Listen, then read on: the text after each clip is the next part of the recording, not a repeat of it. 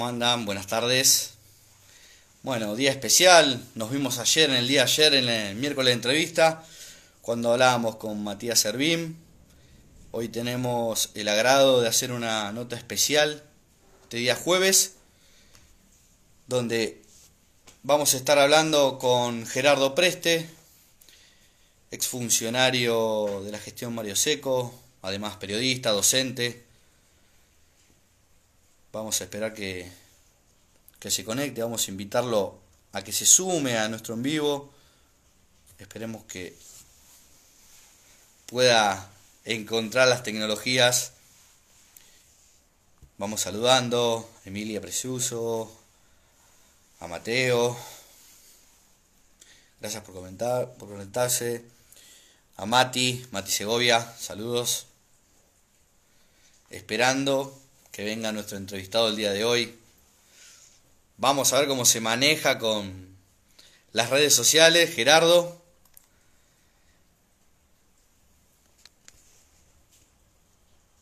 Día lluvioso, un jueves lluvioso. Pero bueno, qué mejor que poder estar en casa apreciando de una entrevista mientras tomamos unos mates, un té, disfrutamos un poco la tarde. ¿Qué pasa con, con Gerardo que todavía no, no tenemos respuesta? Pero bueno.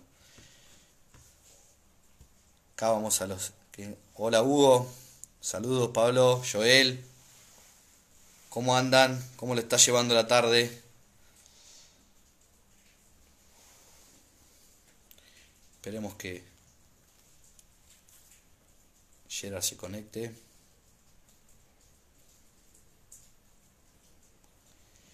Hablar un poco de la actualidad política en general y bueno, un poco también su, su, trayectoria y su paso como funcionario de tierras ensenadenses, de, de Mario Seco, muchos años, del 2003 al 2017, muchas cosas que contar, en momentos donde bueno, Argentina acaba de, de arreglar el pago de la deuda, un paralelismo, ¿no? Como en el 2003, ahí se unió Gerardo, vamos a invitarlo A ver si en esta se puede enganchar. Ahí está. Eh, Ahí está. Ahora sí. Ahora, ahora, lo enganchaste bien ahora. Me saqué los anteojos y te veo bien. Está muy bien, estamos iguales. ¿Cómo estás, Juan? ¿Bien? Sí, todo bien. ¿Vos, Gerardo? ¿Cómo, cómo te trata este jueves lluvioso? Eh, bueno, nada, recién empezó la lluvia, ¿no? El clima es así, es invierno y hay que, hay que, hay que pasarlo, igual que la pandemia. Bueno, Gerardo, gracias por esta, por este tiempo, por esta charla con la agencia DLC. Eh, bueno, nada, un contexto bastante propicio de Argentina, eh, pero ahora vamos a hablar sobre eso.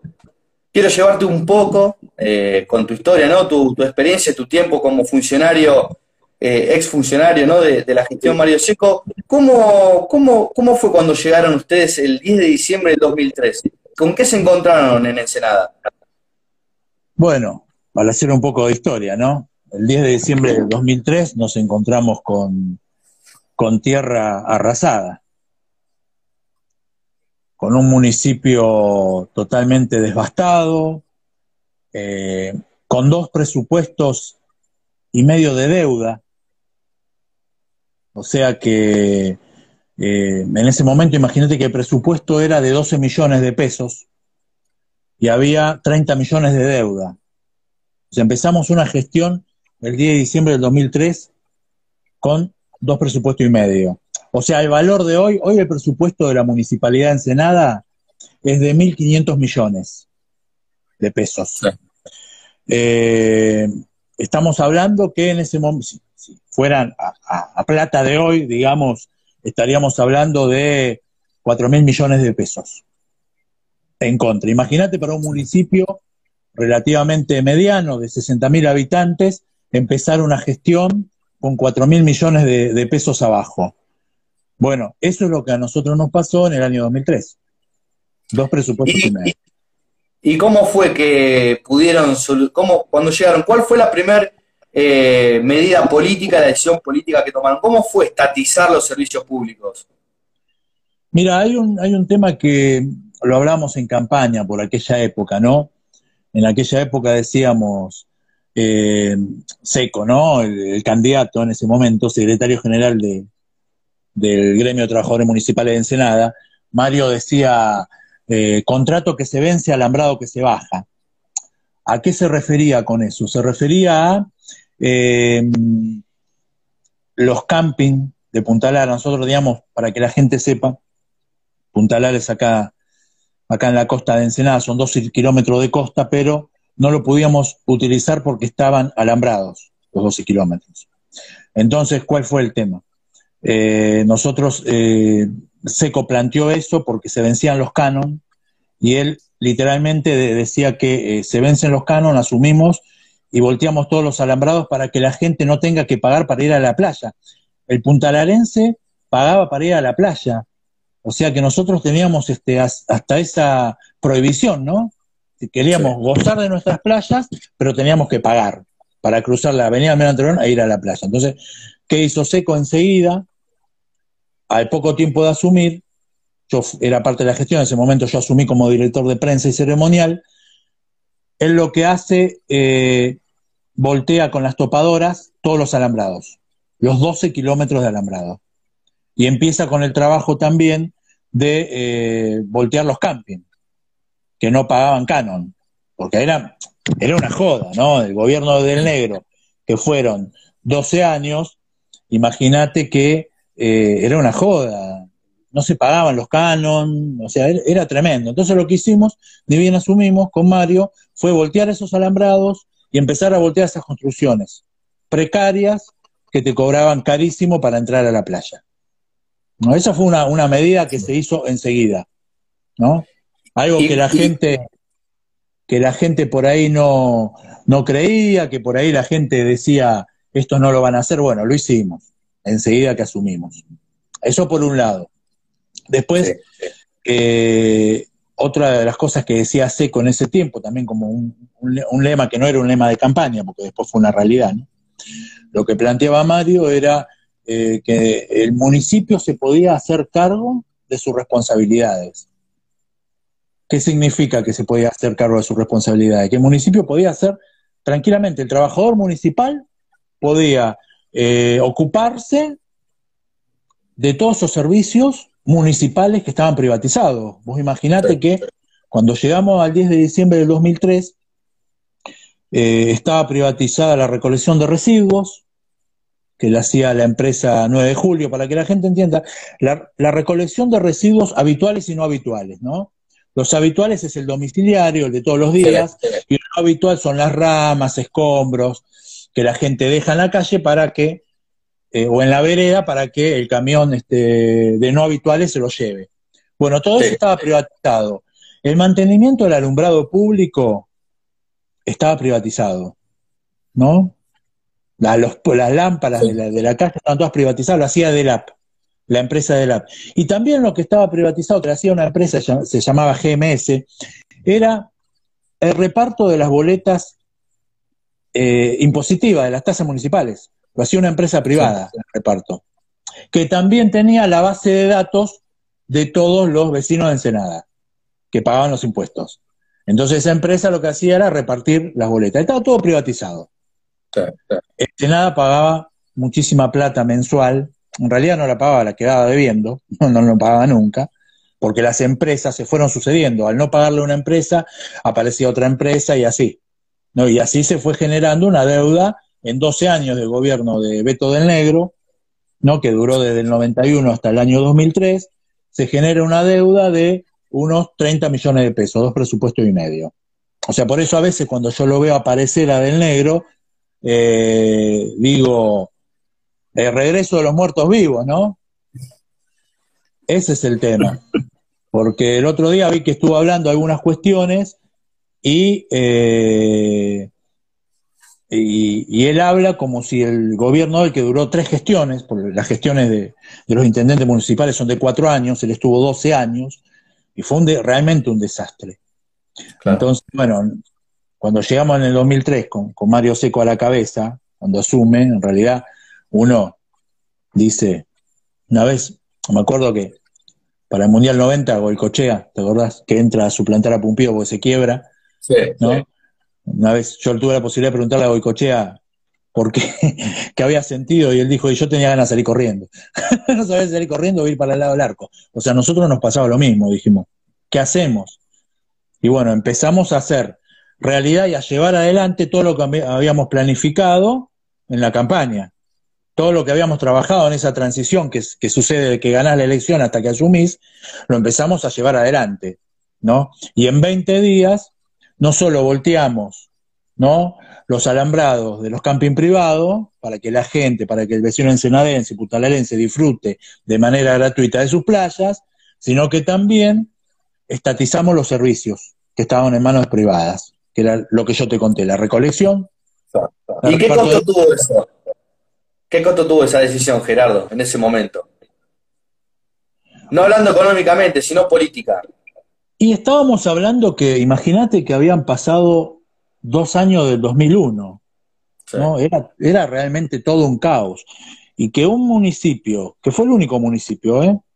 Fue el único municipio en la, en, la provincia de Buenos Aires que fue capaz de hacer eso. Fue el único intendente, Seco fue el único intendente que toma esa decisión política de decir, bueno, se terminan los, los servicios privados y nosotros vamos a hacer este, nos vamos a hacer cargo de nuestras responsabilidades. ¿no? Eh, un costo político no, al contrario. La gente lo vio muy bien, el vecino acompañó, de hecho hubo, yo recuerdo cuando subimos el 10 de diciembre del 2003, a la semana ya había una cola en la Secretaría de Hacienda importante de, vecinos para anotarse en las moratorias, para pagar los impuestos. O sea, el vecino, las tasas municipales. El vecino había dejado de pagar las tasas municipales porque no confiaba en, el, en el gobierno del negro. Y también nosotros éramos para el Tribunal de Cuentas. El Tribunal de Cuentas es el organismo que se encarga de auditar a los municipios de la provincia de Buenos Aires. El Tribunal de Cuentas de la provincia de Buenos Aires, para, para el Tribunal de Cuentas Ensenada era el ejemplo de lo que no se debía hacer para administrar una gestión municipal. Cuando ellos querían decir, miren, ustedes no tienen que hacer esto, y ponían como ejemplo Ensenada. Sí, sí. ¿Está bien? Ahora, lógicamente, eso se revirtió, pero bueno, el costo fue un costo, porque la realidad que nosotros, esa deuda que... No, yo no, me refería a la gente, el costo político, sino a lo que tuve, con quién tuvieron que luchar para estatizar.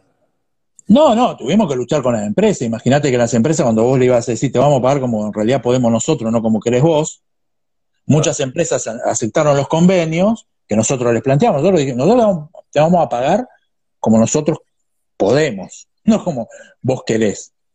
Algunos lo entendieron y otros hicieron juicio.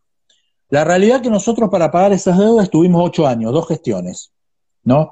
En la, en la apertura de sesiones del año 2011, el intendente Seco anuncia eh, el, el, pago total de la deuda. O sea, tardamos ocho años para pagar la joda de los 12 años del intendente del negro, del ex intendente del negro. Sí, sí, sí, o sea que por eso el municipio, yo siempre digo, el éxito que tiene hoy la municipalidad de Ensenada, que hoy tiene un presupuesto de, de 1.500 millones, que está en superávit, que cuando nosotros llegamos había dos vehículos nada más municipales, Juan, le digo a toda la gente que está viendo, digo, dos vehículos municipales nada más había.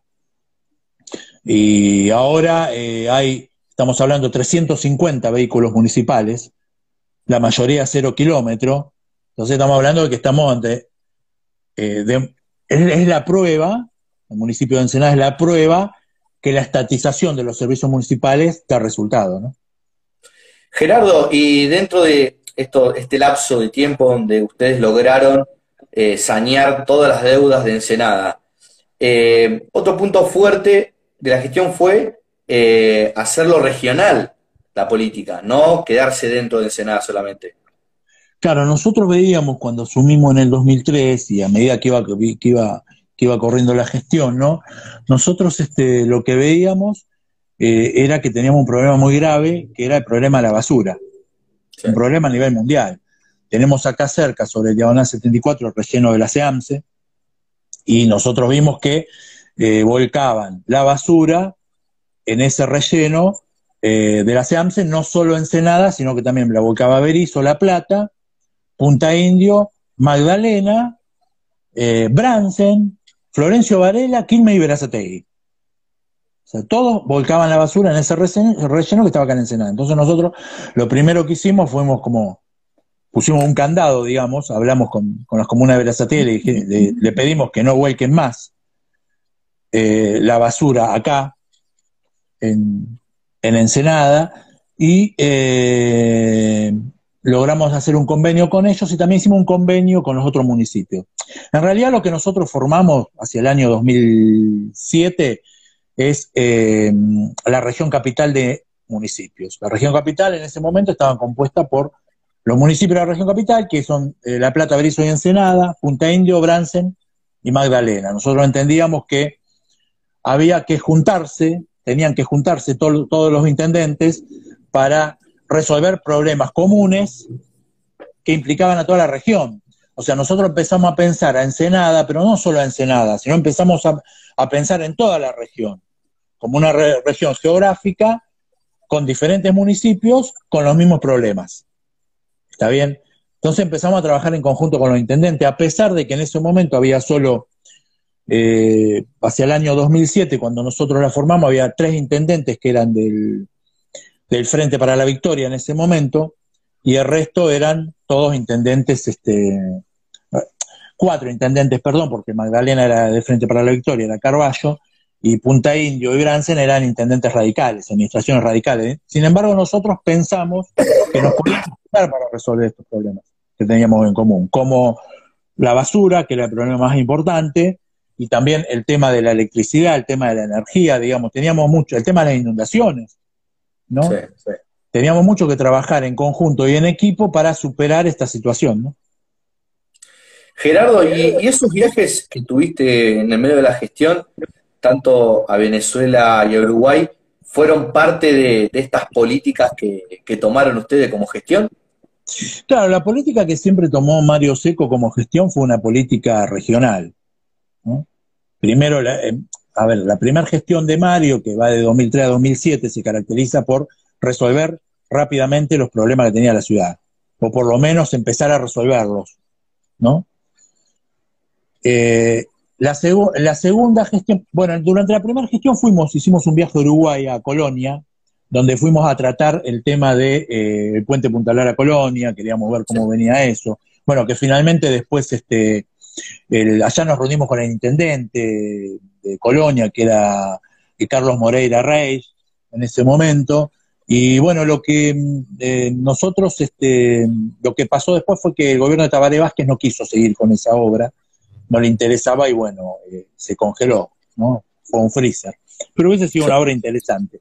Después, en el año 2010, estuvimos en Venezuela, nosotros tenemos una, tenemos una buena relación con, con el gobierno venezolano, de la gestión de Mario Seco, siempre supimos este, construir una buena relación, que empezó en el año 2004 con la llegada de, primero el, embajador de, Venezuela en ese momento en Argentina, Freddy Balsam, y que nos abrió la puerta un poco para la relación con el, con el comandante Chávez. Por eso llega el comandante Chávez en el año 2004, el astillero, eh, para unos convenios con los barcos venezolanos.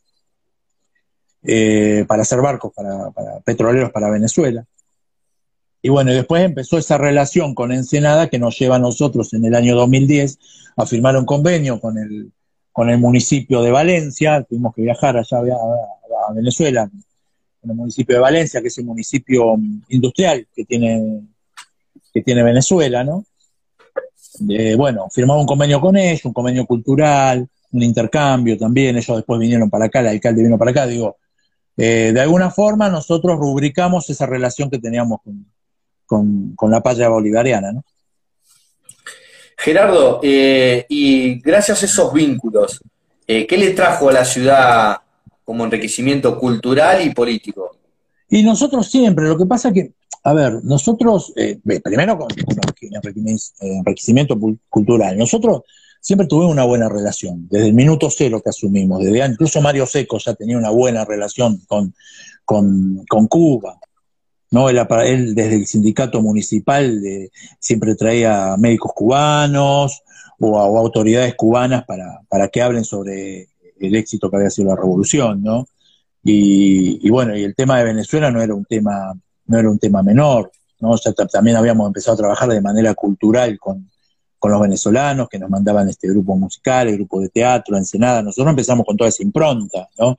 Una impronta le dimos a la gestión, ni bien empezamos, que era incluso la, impronta que tiene hasta el día de hoy, una, una impronta latinoamericana, ¿no? Una, una impronta de la patria grande, de alguna manera, desde el punto de vista cultural, de defender nuestra cultura. Y, bueno, y bueno, y desde el punto de vista político, el tema de pensar toda la región como una cuestión regional, ¿no? Nosotros aprendemos de eso para pensar más allá. Yo siempre digo, hay que pensar más allá de la avenida 122, ¿no? Y más allá de la autopista Buenos Aires-La Plata, digo, hay que pensar todo de manera regional. Y, ya a partir, eh, porque en ese momento también la política de Néstor, nosotros estamos eh, ligados a la política del kirchnerismo, o sea, la política de Néstor también era el tema de la patria grande, por eso la formación de los Sur, vos sabés todo lo que, lo que se armó alrededor. Y nosotros queríamos estar en, en, esa movida, de hecho en el año 2004, en noviembre de 2004, Mario Seco es uno de los que los que organiza, los que organizamos nosotros como espacio político, la contracruz, la contracumbre. Cuando vino el presidente Bush, y el comandante Chávez de manera paralela y nosotros armamos la contracumbre en la ciudad de Mar del Plata, que fuimos militantes de todo, de todo el país, ¿no? A, estar ahí con Chávez y con, con Chávez fundamentalmente. Sí, sí. ¿Y qué, y qué, te acuerdas de ese momento? Pues solamente estaban Evo Morales, Maradona, entre otros que estaban ahí. Sí, era, en ese momento era así, sí, lógico, ¿no? Estaban todos, estaba Diego, estaba Evo Morales, que todavía no era presidente, que creo que era diputado, cuando vino que llevó la bandera con nosotros, después todas las organizaciones sociales, eh, estaba Luis Delía, bueno, Rubén Pascolini, un montón de compañeros que, nos acompañaron en ese momento, y, pero más que nada rescatar el, no al ALCA. Sí.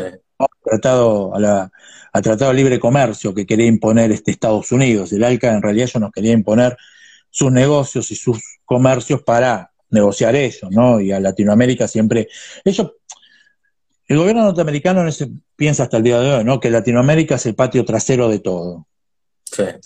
Nosotros con la contracumbre, y al no poder firmarse el ALCA, porque con la contracumbre hicimos una movida para que el ALCA no se firme, está bien, eh, nosotros demostramos que nosotros como, como países no éramos eh, el patio trasero de ninguna, de ningún continente, ¿no?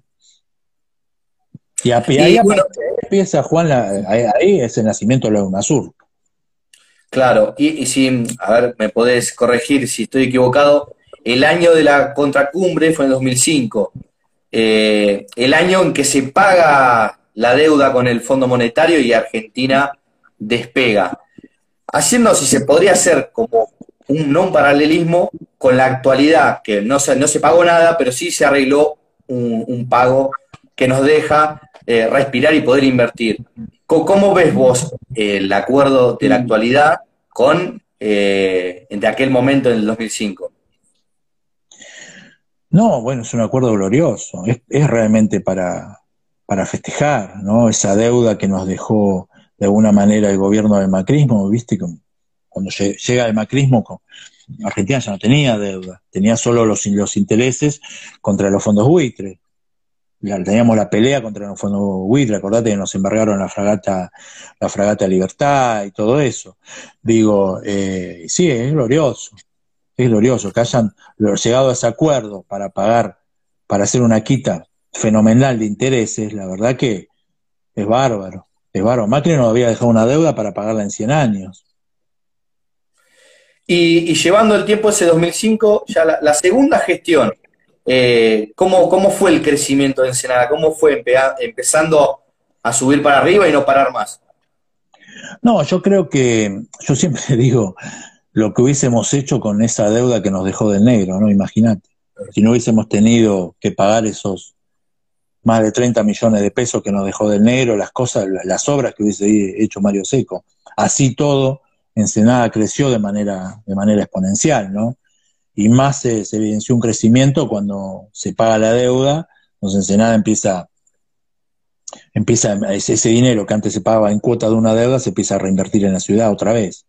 Entonces, bueno, es la verdad que es maravilloso. Yo, yo siento, siempre siento mucha alegría, ¿no? De haber formado de haber sido parte del gobierno de Mario Seco, ¿no? En, varias oportunidades hasta el año 2017, ¿no? Porque la verdad que haber estado en un gobierno, que en, en el año 2003 toma una ciudad devastada, tierra arrasada, y ahora estar, eh, estar viendo a mi ciudad como está, ¿no? Mi ciudad que, que, incluso en estos cuatro años de macrismo, la ola amarilla, como le llamamos nosotros, eh, la ciudad eh, creció igual, pero ¿por qué? Porque no tenía deuda y se autofinanciaba. Entonces, mira que la gobernadora Vidal y el presidente Macri a Ensenada en esos cuatro recursos no le mandaban ni un recurso.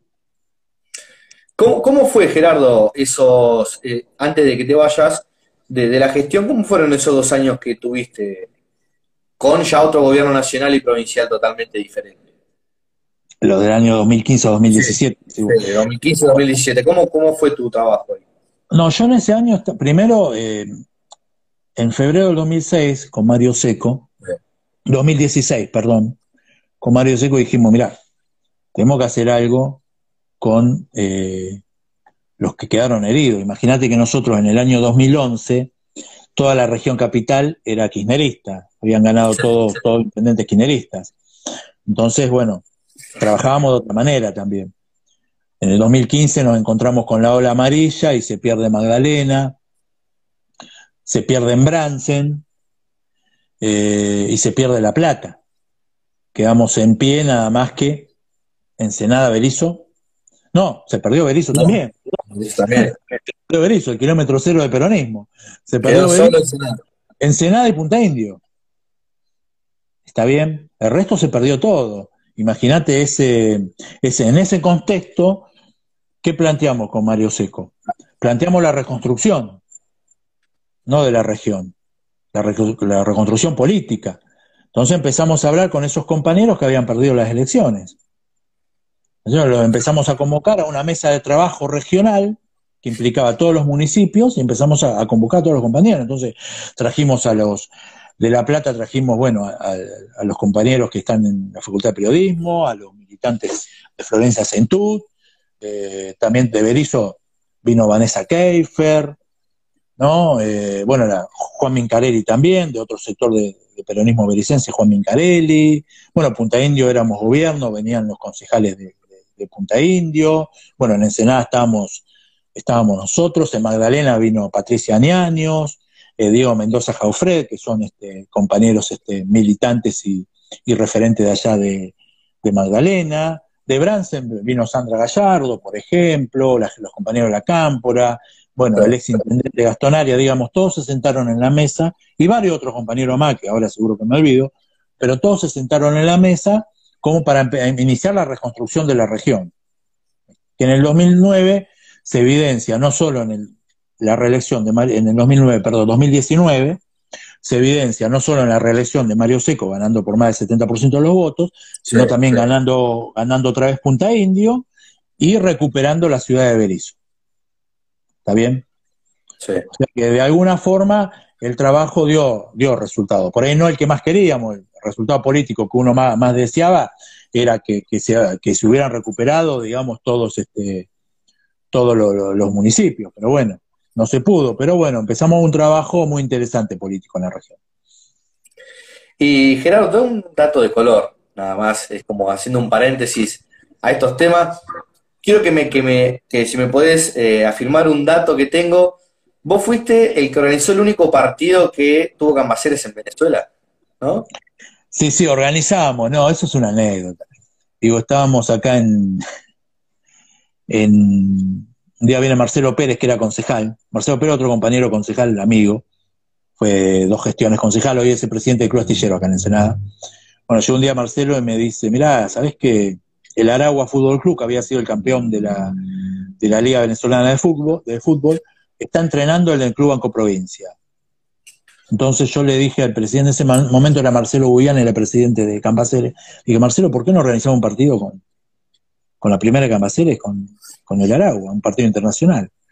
Y fuimos y hablamos con el técnico, hablamos con los jugadores y se organizó. Al otro día estaban en un partido de entrenamiento, pero un lindo partido jugó el Aragua contra el Aragua Fútbol Club contra, contra Campaceres. Ganó Campaceres, 3 a 0.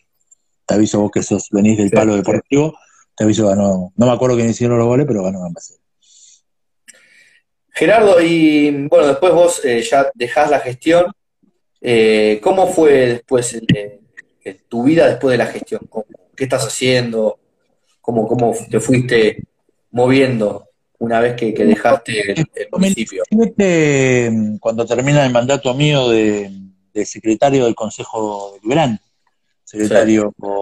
Eh, entonces dejé en el 2017 para dedicarme a la docencia, me dediqué a, a ser docente, digamos, a dar clases, primero en adultos y después este, en escuelas secundarias comunes, así que bueno, ese es mi trabajo de base, digamos, ¿no? ¿Y qué, qué, balance haces de todos los años que, pasaste en la gestión? Viendo ahora todo lo que se, lo que logró Ensenada. No, en lo tuyo, en lo personal, un poco. Y en lo personal, lo que yo te decía, uno se siente orgulloso de, de formar parte de esta gestión, porque yo no me siento, más allá que no soy este, no soy un, digamos, hoy un, un, funcionario de la gestión de, Mario, pero me siento parte de la gestión totalmente. Me apoyo fervientemente todo lo que hace el intendente Seco para el crecimiento de la ciudad, o sea, es genial todo lo que hace. ¿no? Y lo ves todos los días cuando, bueno, ahora estamos en cuarentena, ¿no? Pero cuando podemos salir, este, lo vemos y vemos el crecimiento, siempre vemos una obra nueva, qué sé yo, sí. Yo como, como, como vecino, digo, veo el parque costero, está hermoso, ¿no? Eh, hablaba hoy con un compañero que, eh, con el secretario de Hacienda, que me decía, Hugo Schneider, que es otro pilar de la gestión, que está en el minuto cero, es el secretario de Hacienda, me decía que van a ensanchar el camino a Violante Brown desde el Diagonal hasta la iglesia Estelamar, y el hospital que hay en Punta Lara, el hospital que se inauguró hace dos meses acá en Punta Lara, eh, el polideportivo que hay en Punta Lara, el Palacio Municipal que se va a construir ahí en Presidente Perón y, la Merced en pleno centro, una obra de 200 millones de pesos, de cuatro pisos, o sea, va a ser el nuevo Palacio Municipal. Digo, cuando uno ve eso, realmente, cuando el vecino ve eso, eh, ¿qué dice el vecino? Y los impuestos vuelven al pueblo, ¿no? Claro, claro. Eso es lo que dice. Los impuestos, lo, que se invierte en tasas municipales, vuelven al pueblo. Y en la actualidad, ¿cómo, cómo ves todo la región a nivel después de estas elecciones, de las últimas elecciones del año pasado? ¿Cómo ves estos meses que pasaron? Son meses difíciles. Eh, yo por ahí conozco más este, Ensenada, lógicamente, porque soy de Ensenada y soy de la gestión. Y también lo veo a Berizo. Berizo es un municipio que está que está empezando a, crecer con esta gestión de Fabián Cagliardi, que también hay que, hay que resaltar toda la, toda la impronta que le está poniendo, ¿no? Trabajando codo a codo con Mario también, porque con Mario Seco, porque viste que se, hizo una ordenanza con la cual Ensenada le presta camiones al municipio para que haga eh, determinados trabajos, ¿no? Esa ayuda, porque también la cuestión regional tiene que ver con eso, con la ayuda entre municipios, ¿no? Entonces Berizo eh, también a Cagliardi le tocó bailar con la más fea, ganar y, encontrarse con, con, un municipio devastado, porque la verdad que la gestión del intendente Medela fue desastrosa, realmente desastrosa. Y ahora Cagliardi está luchando con eso, pero yo creo que lo va, lo va a levantar a, a Berizzo. Me parece que, que Berizzo va a tener un crecimiento como el que tuvo en Senada, ¿no? Eh, el, el, puntapié, esta relación que se generó con Berizzo, desde antes de las elecciones eh, con, Seco y Cagliardi, es el puntapié para volver a, estar como, por decir una manera, ¿no? Obviamente contexto diferente, como en el 2007, 2011. Eh, sí, yo creo que sí, Berizo está, está, hay todo por hacer en Berizo. Y yo creo que está la, persona, Cagliardi es la persona indicada que conduce la ciudad. Yo creo, que no había otro, no había una mejor opción que Cagliardi. ¿no? lo mejor que le puedo pasar a Berizzo es que Cagliari sea el intendente. Yo creo que, que Berizzo va a crecer, va a crecer. Siempre con la ayuda, manteniendo esta relación, ¿no? Que tiene con Mario, ¿no? Gerardo, y ahora actualmente, cómo, ¿cómo es tu trabajo dentro de, del Ministerio de Educación en la parte de adultos? ¿Cómo va tus primeros meses? Estoy como asesor este, legislativo, eh, legislativo, perdón, asesor educativo en la dirección de adultos, trabajando con la compañera Silvia Vilta, que la verdad que es, también es un honor trabajar porque Silvia fue una de los de las que implementó el programa Fines en todo el país y bueno, y trabajar con ella la verdad que es muy, es muy, es muy importante, ¿no? Mucha capacidad de trabajo. De hecho, ahora está poniendo en funcionamiento los fines en este nuevo relanzamiento que hace el gobierno de Alberto Fernández de los fines, bueno, ese es un pilar para la provincia de Buenos Aires. Y uno está trabajando, aportando un granito de arena de lo que se puede trabajar en la región, ¿no? Eh, como docente yo estoy trabajando ahí. La verdad que muy bien, muy bien. ¿Con, qué, ¿Con qué fines se encontraron? ¿Con qué, con qué ministerios se encontraron eh, cuando empezaron a...? Lo que pasa que, digamos, todo lo que pasó a nivel a nivel municipal, lo que puede pasar en una municipalidad también, y lo que puede pasar en una provincia y en un ministerio, cuando pasa un, gobierno que no hace nada, como fue el gobierno de, la, de, María Eugenia Vidal, que la verdad que no, hizo nada en estos cuatro años, eh, nos encontramos, sí, también, con, todo muy... también con tierra arrasada, como dice el gobernador Kisilov. Sí, nos encontramos con eso, en todos los sectores, ¿eh? En todos los sectores, en todos los puntos de de la gobernación, en todas las áreas, fueron así. Mucha desidia. ¿Cómo, ¿Cómo fue encontrar en los depósitos de educación ahí de 63, eh, 7 y 8, encontrar más de un millón de libros eh, abandonados? Claro, esos libros llegan, yo les cuento a la gente, esos libros son libros fines, que son libros para, para educación de adultos, que llegan en el 2016 a la, a la gestión, la gestión de María Eugenia Vidal. Y bueno, durmieron cuatro años, lo dejaron en un depósito, en una decisión política ideológica.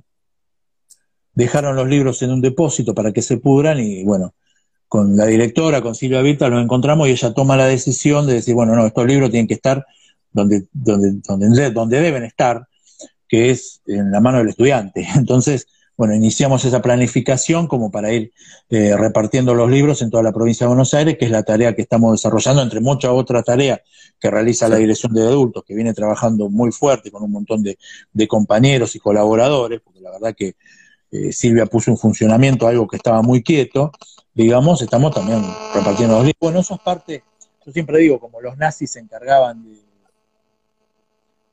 de... se encargaban de de, quemar los libros en la dictadura militar, la, dictadura que sufrimos a partir del año 1976, se encargaban de quemar libros, digamos, el macrismo en una cuestión más moderna los esconde para que los libros se pudran.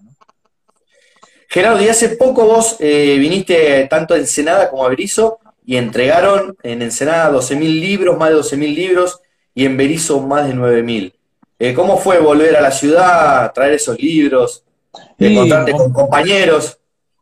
Con mucha alegría porque la verdad que primero los intendentes, ¿no? Que tanto Fabián Cagliar, intendente de Berizo, como Mario Seco de Ensenada, enseguida ellos quisieron estar en ese momento, cuando llegaban los libros, eh, haciéndose eh, responsables y diciendo, bueno, queremos estar, porque para nosotros realmente, tanto Fabián como Mario me decían, para nosotros es un momento glorioso, que venga alguien a traernos libros para que se repartan en nuestro distrito, para que el conocimiento se reparta en nuestro distrito, la verdad que es, fenomenal, ¿no? Me decían. Entonces, bueno, realmente muy contento de poder este, haber estado. Lógicamente esto, siempre digo lo mismo, ¿no? No se podría hacer si, si en la dirección de adultos no hubiese una compañera como Silvia Vilta. La realidad es esa. Silvia, la, la, que planifica estas cuestiones, este, este, este, esta, esta educación popular, ¿no? Entonces nosotros lo llevamos a cabo, solo somos, somos la herramienta de toda esa situación, de esa planificación de alguna forma perfecta y excelente que, hace la directora. ¿no? Gerardo, y, ahora, eh, ¿cuántos ya municipios llevan entregados ya los libros? De los 135 que forman el AMBA. Y estamos en los 104 municipios. En los 104 municipios, ya estamos ahí. No, el AMBA, nos falta el AMBA, nos faltan los municipios del AMBA. Ya estamos llegando a poquito al AMBA, que son los municipios más populosos y más numerosos los que tienen, contienen más cantidad de alumnos, ¿no?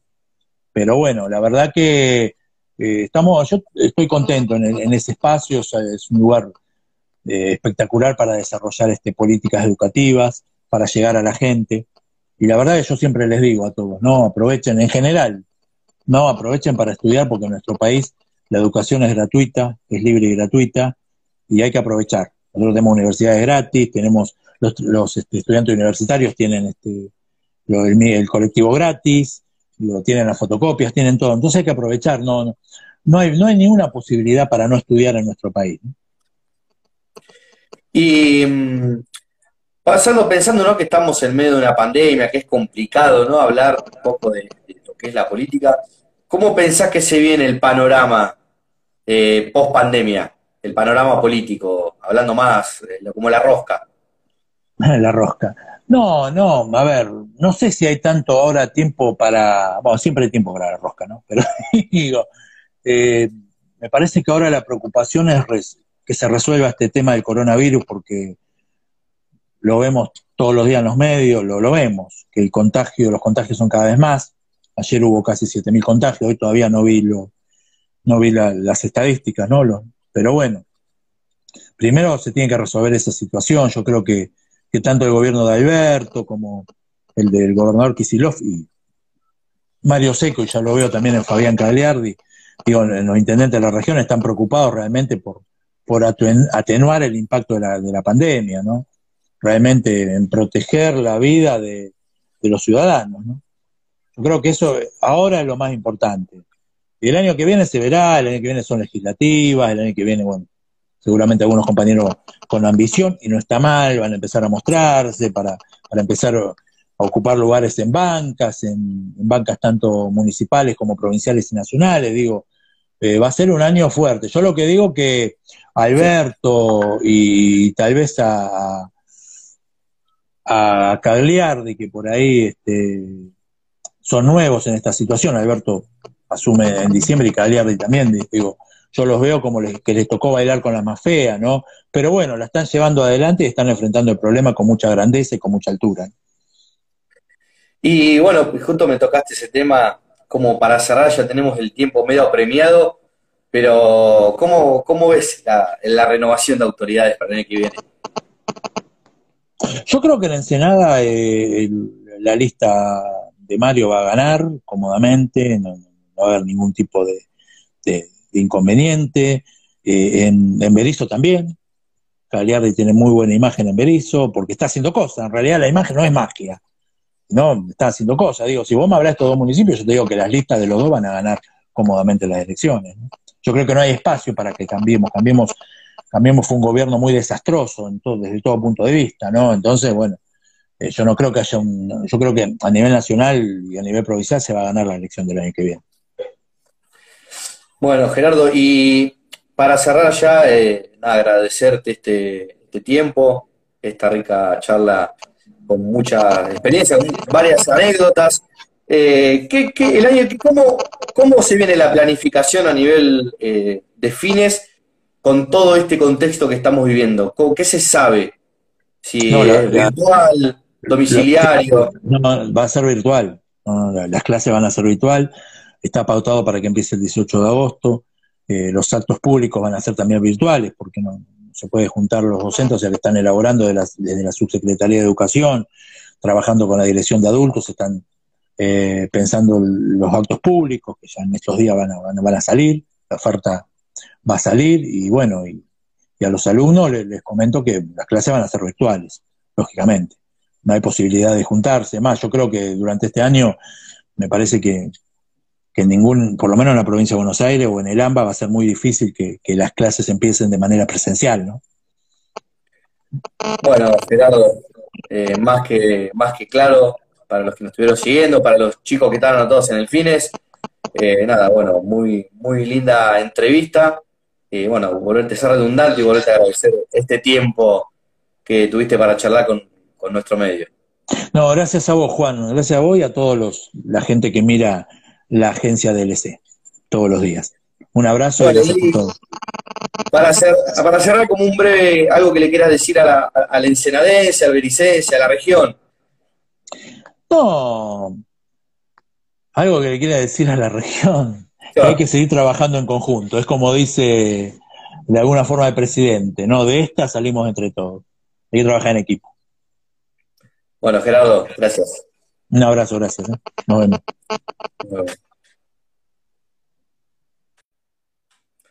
Bueno, el tiempo ya está premiando, antes que se nos corte la transmisión.